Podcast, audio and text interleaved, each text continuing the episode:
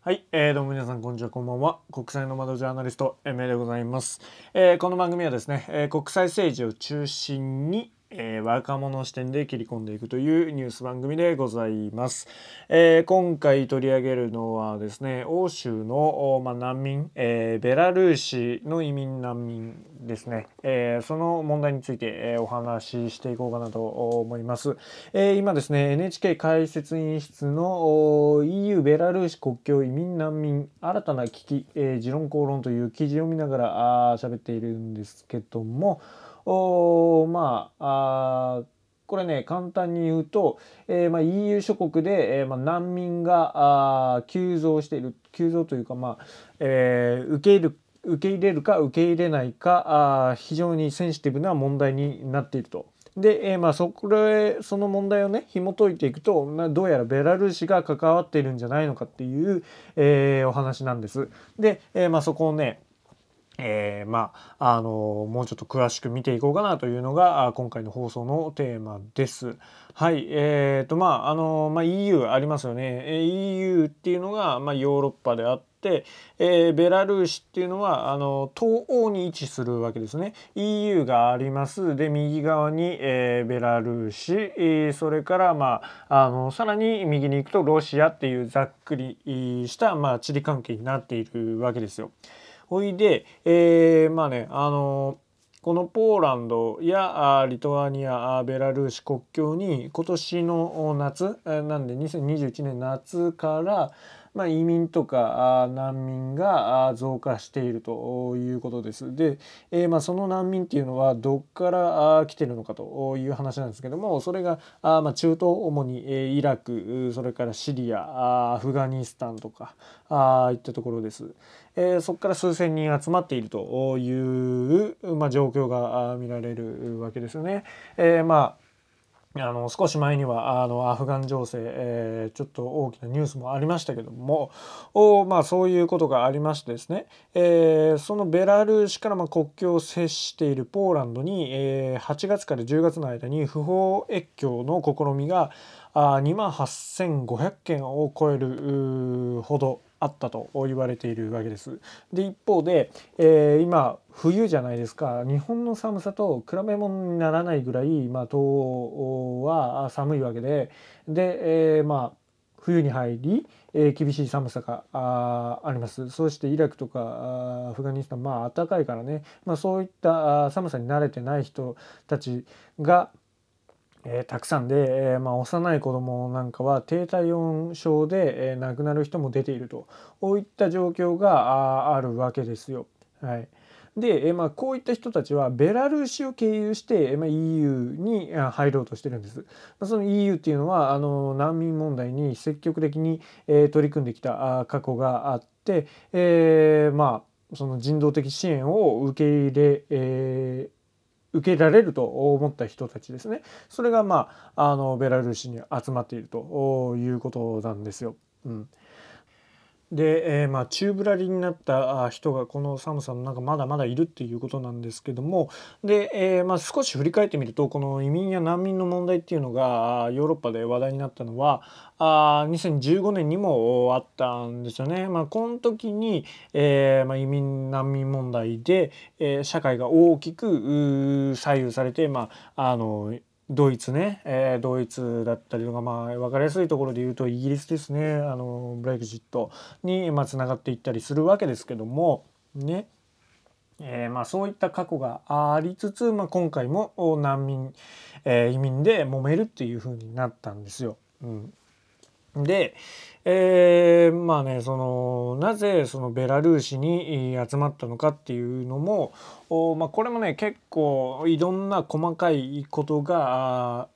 ねえー、重なってできていることなんですよね。うん、あのまあ、EU がありますその中でヨーロッパのそのルカシェンコっていうのがありますねベラルーシの大統領なんですけどもそのルカシェンコっていうのはあヨーロッパ最後の独裁者と言われるほど、まあ、独裁的な政治をずっとやってる方なんですよね。で、えー、大統領選挙が2020年の8月にあったんですけども、まあ、ここで不正疑惑があったと言われています。で、えーまあ、ベラルーシのミンスク、まあ、首都のミンスクなどでもデモがあったりとかしたわけですけどもお、まあ、それに対してま EU 側は、えー、ちゃんとした大統領選挙で選ばれてない、えー、人だと言って、まあ、認めてないわけですよね。うんで、えー、なおかつ、まあ、そのルカシェンコっていうのはその強権というか独裁的な権限を使って、えー、いろんなことをやってきているわけですよ。まあ、例えばその2021年5月に、えー、すごいニュースがありましたあの反体制派あ、まあ、ルカシェンコに対して、え、批判的な方、えー、人たちを乗っている、まあ、飛行機をね、えー、ベラルーシの上空で、え、捕まえて、まあ、強制着陸させるっていうねで確保するとかあいうこともあってるわけですよ。でこれで国家によるハイジャックと、まあ、EU から認定されて EU からあのベラルーシは制裁を受けるということになっているなってたんですよ。で、えー、まあこの難民の問題はあのルカシェンコ大統領の EU への報復だと言われているわけですよね。まあ、つまり EU っていうのはあ昔から、まあ、昔からと言ったらまあ語弊がありますけども、まあ、難民移民に対して寛容的な政策を取ってきましたと。で、えー、ルカシェンコ大統領はそれを逆手に取ったわけですよね。で、えー、難民を送り込めばあ社会は混乱すると2015年の例があるから分かってるんですよ。で、えー、今まで人道的人道的って言ってきたわけじゃないですか EU っていうのは。で、えーまあ、それを逆手に取って、えー、ルカシェンコ大統領が難民をバーッと EU に送り込んで、でえー、社会を混乱させると。で、えー難民いりませんよとかあ言われたらあれあなたたちはあこれまで人道的支援って言ってたのにあこれは人道的支援と言えるのですか？っていうような、まあ、意地の悪い、えー、攻撃を仕掛けてきてるわけですよね。うんまあ、これがあの、まあ、いやらしいやり方っていうか難民法っていうか、あのーすごい今まででは考えられなかった力の使い方ですよね。まあ、こういうのをハイブリッド戦争っていうんですけども、えー、まあ何でしょうねその武器とか使わずに相手国を混乱させる攻撃する方法っていうのがあってで、えー、まあこれが代表的なあ一例として、まあ、難民を使って攻撃するっていう社会の混乱を招くっていうのがああります。うん、で、えー、まあこれでまあ EU とベラルーシっていうのはすごい、えー、対立が深まるわけですよね。えー、今言ったようにその EU に対するハイブリッド攻撃だと言ってるわけで、まあ、ポーランドも国家によるテロだって言ってるわけですよ。うんで、えー、まあベラルーシ側は、まあ、ルカシェンコ大統領は意図的ではないと難民を意図的に送り込んだのではないとで人道的に検知で受け入れをしてくれって言ってるわけですよね。うん、まあここはバチバチになってるわけでで結局ね確かあのメルケルさんとそのルカシェンコが対談するようになってしまったはずなんですよ。まあ、これあの EU 側っていうかあのまあ、ヨーロッパが負けなんですよね。なんでかというとそのずっとそのベラルーシの大統領選挙って不正選挙だと言われててで、えー、今回の不正で選ばれた大統領なんであなたはあなたっていうのはルカシェンコさんねルカシェンコはあの大統領として認めないと EU 側は言ってたわけですよ。でもこの一件で、えーまあ、ベラルーシのトップとしてね、ルカシェンコ大統領と、まあ、会談をするしなければならない状況になったと。いやでもそのトップと認めざるを得ない、えー、状況を作り出したことによって、うん。まあ、この時点でそのベラルーシの戦略勝ちというか、うん。まあ、そういうのはあります。非常に、まあ、なんていうのかな。うん。あんまり心地よくはないけどお、まあ、そういった観点があありますね、えー、人道的なのかっていう話にはなるんですけどもね。はい。で、えー、まあねそういうことがありましてですね、えー、ここで、えー、地域地域の大国といえば EU 以外にもロシアっていうのがあるわけですよ。ロシアっていうのがあまああのベラルーシのバックにもなっているんだけどまあベラルーシ側からすればロシアともべったりっていうほどでもないんですけども、うん、まあ、あの今回の一件について、えー、ロシアのプーチン大統領は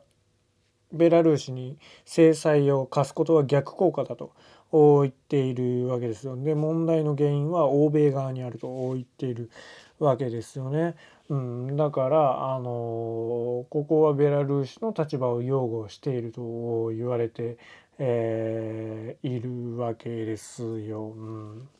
で、えー、まあ地政学的なリスクっていうのもここのベラルーシの問題も、えー、考えなければならないんですけども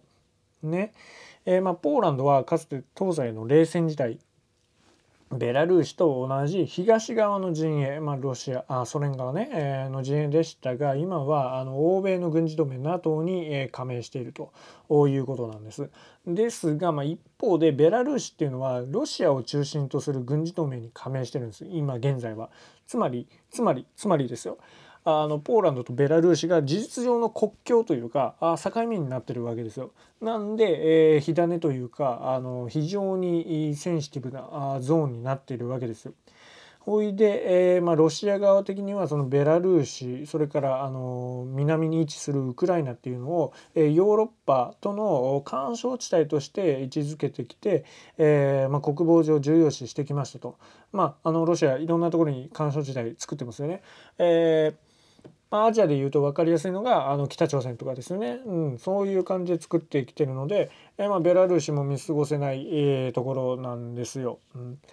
うん、で、えー、まあ、そういうことがありましてですね G7 の外相声明ではベラルーシ声明を、えー、まあ、非難、えー、ベラルーシ政府を非難しているわけです。はいで、え、もう、まあ、ここからどうなるかっていう話にはなると思うんですけどルカシェンコ大統領は7,000人のうち、えー、その難民ね、えー、そのうち5,000人を本国に送り返してで EU 側に2,000人を、えーまあ、受け入れるように求めていると。がしかし、えー、EU 側はこれを拒否していると。いうことです。で、えー、まあ、ポーランドにはあの来年夏2022年の夏までには国境の壁これもトランプさんみたいなことを言ってますけどもを建設してで、えー、それでまあ、難民というか、まあ、影響してくれる来る人を防ごうと言っているわけです5メートル以上の高さって言われてますからね。うん、で、えー、まあここなんですよ、まあ、受け入れを結局拒否していると EU 側はね、えー、言っているわけです。で、えーまあ、このルカシェンコ大統領なんですけどもおまあこういう難民法を使ってきているということとおまあ非難いくらね口で非難してもこの独裁的なあ強権っていうのはうんやむことはないと言っているわけで、まあ、国際社会で無力で国際社会が無力であることをまあ浮き彫りにした形になったとも言われてます。はい、おいで、えーまあ、これ以上のね、えーまあ、まとめなんですけども犠牲者が出ないようにするにはまず人命と安全を第一に本当に協力して人道的な対応をとって、えー、緊張を緩和していくべきだというふうに言われてます。うんまあ、あの今回、えー、のこの難民法っていうのを考えるとまあこんな感じですね。えーまあ、まとめるとですよ、えーまあ、ベラルーシっていうのは今まで、えー、まあその大統領選挙のこともあって EU とバチバチに敵対してたと。で、えー、EU は過去に難民で、えー、社会が混乱したことがあると。でそれを見たベラルーシのルカシェンコ大統領は閉めたと思って難民を送り込んだと。で、えーまあ、これがいわゆるハイブリッド戦争ってやつで難民を送り込んで EU の国際あの国内社会を、えーまあ、国々の社会をボロボロにしたっていうのがあまあこの事件の概要ですね。まあそれが分かればまあなんとなくベラルーシと EU のこの対立っていうのはあ分かるんじゃないでしょうか。うん、で、えー、まあここも、まあ、ロシアとウクライナの関係とかあいろいろねえー、他にもありますけどもここで、えー、まあ何でしょうねロシアが動いたりとか、まあ、EU で、え、敵対し合い始めたら今度は日本側としては地球のその反対側の東アジアで何か動くかもしれないですよね、えー、力の空白っていうかみんな世界がヨーロッパもロシアもなんかバチバチし始めたら当然アメリカもヨーロッパを向くわけでそうするとどうなるかっていうと東アジアに空白ができたら中国が何かをするんじゃないかというようなあの懸念点があるわけで決してその日本も一言ではないということなんです。まあ、その辺はねきちんと理解していかなければならないしなおかつ、えー、その力の空白っていうのが、まあ、こういうね、えー、起こらないとも限らないじゃないですか欧州で何があるか。で、えー、まあ、それを防ぐために力の空白を防ぐために、えー、まあ、いわゆるクワッドオーストラリアとかインドとかと協力して、えー、まあ、今の現状の体制を維持するっていう治安維持っていうのがあ大切になってくるんじゃないのかなと思います。はい、えー、この番組ではですね、えご意見ご感想等をお待ちしておりますので是非あのメッセージ、えメールなど送ってください。それではまた。